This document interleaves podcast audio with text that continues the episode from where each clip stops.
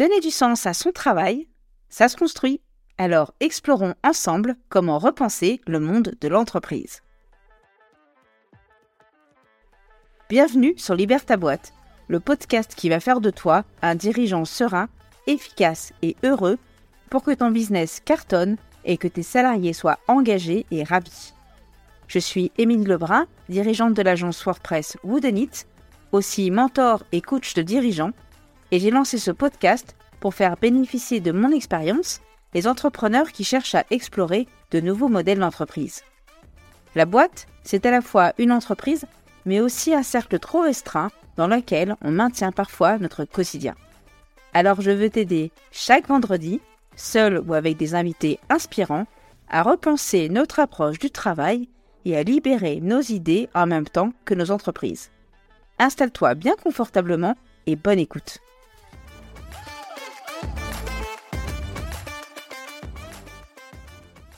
Bonjour à toutes et à tous et bienvenue dans ce nouvel épisode de Libère ta boîte. Et en parlant de libérer...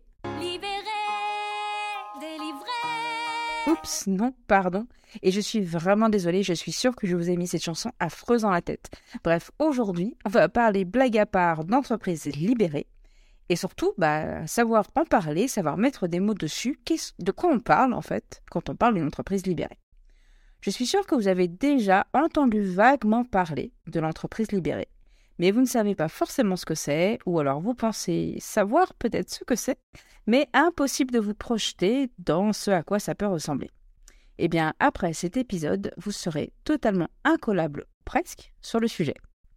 Si tu connais déjà très bien la question et que tu as déjà lu tous les livres à ce sujet, écoute quand même cet épisode, je suis sûre que tu vas apprendre des choses.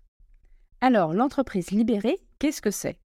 Si on lit Wikipédia, l'entreprise libérée est une forme organisationnelle dans laquelle les salariés sont totalement libres et responsables dans les actions qu'ils jugent bon, eux et non pas leur patron, d'entreprendre. L'entreprise libérée, c'est donc laisser le plus possible de liberté, de responsabilité aux salariés. C'est un courant qui a commencé à faire son apparition dans l'ouvrage de Tom Peters en 1995 et qui a été complètement démocratisé dix ans plus tard ou presque par Isaac Gates. Je vous conseille d'ailleurs son livre le plus connu, Liberté et compagnie. On pourrait se dire donc que c'est un mouvement plutôt récent. Mais bien avant eux, de nombreux auteurs ont réfléchi à cette notion de motivation du salarié et aux conséquences de l'autorité et du contrôle. Par exemple, Douglas MacGregor, dans La dimension humaine de l'entreprise, avait déjà commencé à travailler des notions autour de la participation, de la responsabilité, de la motivation, et ça, c'était dans les années 60.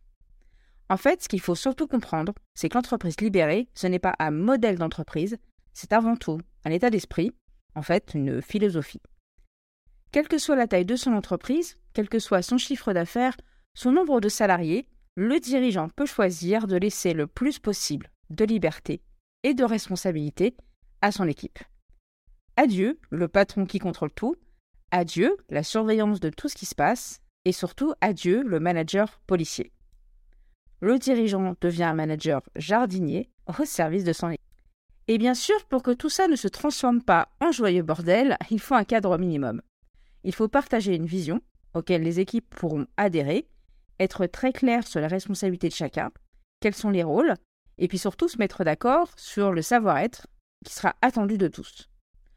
Le plus dur, je te le cache pas, c'est le lâcher prise. Parce qu'il faut savoir mettre son ego dans le placard, ne plus vouloir tout contrôler, ne plus vouloir tout suivre, tout diriger, et puis laisser faire les autres en toute confiance. Et ça, qu'est-ce que ça a été dur pour moi, surtout quand on a un peu peur à tout moment de prendre des mauvaises décisions, de laisser les autres prendre de mauvaises décisions, et puis on va peut-être tout perdre, et puis tout va s'arrêter, etc., etc., etc. Bref, l'entreprise libérée est une philosophie, ce n'est pas un modèle qu'on suit à la lettre ou qu'on impose, et clairement pas, en plus du jour au lendemain, avec pim pam poum, licorne, paillettes, monde des bisounours, tout fonctionne. Je sais bien que lorsqu'on a envie de changer des choses dans son entreprise, et qu'on cherche bah, du coup comment s'y prendre, par où commencer, notre premier réflexe, et ça c'est très humain, hein, c'est de vouloir s'accrocher à un modèle. Comme ça, on gagne du temps, on applique une recette, et paf, on est sûr que ça fonctionne. Sauf que ça fonctionne pas comme ça. On l'a très bien vu avec le télétravail, et puis même on peut le voir avec une simple recette de pâtisserie. Même si on a tous les ingrédients, on a la recette, c'est pas pour ça qu'on va réussir le gâteau. Mais du coup, si on n'a pas de modèle, comment on sait par quoi et par où commencer? Comment bâtir ou faire évoluer son entreprise vers une société plus moderne, innovante, libérée? Quelles étapes vont être nécessaires? Comment, à quel point on va devoir faire de l'introspection? Et puis surtout des essais, faire des erreurs, se remettre en question.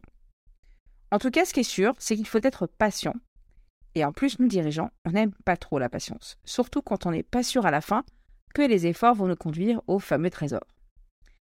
Alors, quels ingrédients on a à disposition pour notre entreprise libérée? Très clairement, on peut commencer par apporter plus de flexibilité dans les horaires ou le lieu de travail. On peut leur laisser prendre plus de décisions, les responsabiliser et encourager nos équipes à prendre plus d'initiatives. On peut mettre en place des politiques euh, ou des grilles de salaire partagées pour plus d'équité, de transparence et abolir, on va dire, ce qu'on appelle les privilèges. Ne plus avoir ou presque plus d'organisation pyramidale, favoriser la collaboration, la communication, la prise de décision collective. Il faut réussir à dire peut-être adieu à votre contrôle et instaurer cette confiance mutuelle entre vous et puis votre équipe. Attention à aussi arrêter de juger au temps passé, euh, aux moyens, mais davantage accorder de l'importance aux résultats parce que c'est important d'encourager les idées et les initiatives pour être surpris.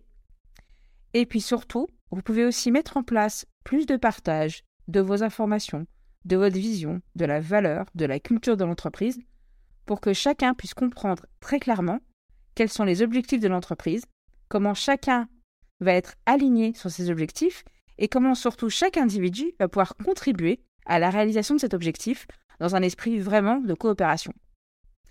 Et donc, en fonction de nos goûts, en gros, bah, de notre entreprise, de notre maturité sur, sur ce sujet, et puis bien sûr de notre équipe, on va adapter ces ingrédients dans le temps et dans la quantité. De mon côté, j'ai commencé, je pense, il y a 10 ans à libérer mon agence. Je ne savais même pas que ça s'appelait comme ça. Et je continue chaque année à apporter des changements. J'ai commencé par le télétravail en 2013, puis brique par brique, on a fait évoluer comme ça notre agence web pour le plus grand plaisir de nos 26 salariés. Mais, grande question, pourquoi faire ça? Quel a été l'intérêt de ce changement? Pourquoi libérer son entreprise? Eh ben, Déjà, tout dépend à qui on pose cette question. Si on me demande à moi, dirigeante, bah, maintenant j'ai une équipe encore plus motivée, qui se sent valorisée, on partage un fort sentiment d'appartenance. Mon entreprise est plus productive, très clairement, beaucoup plus innovante. Et du coup, on a vraiment gagné en performance.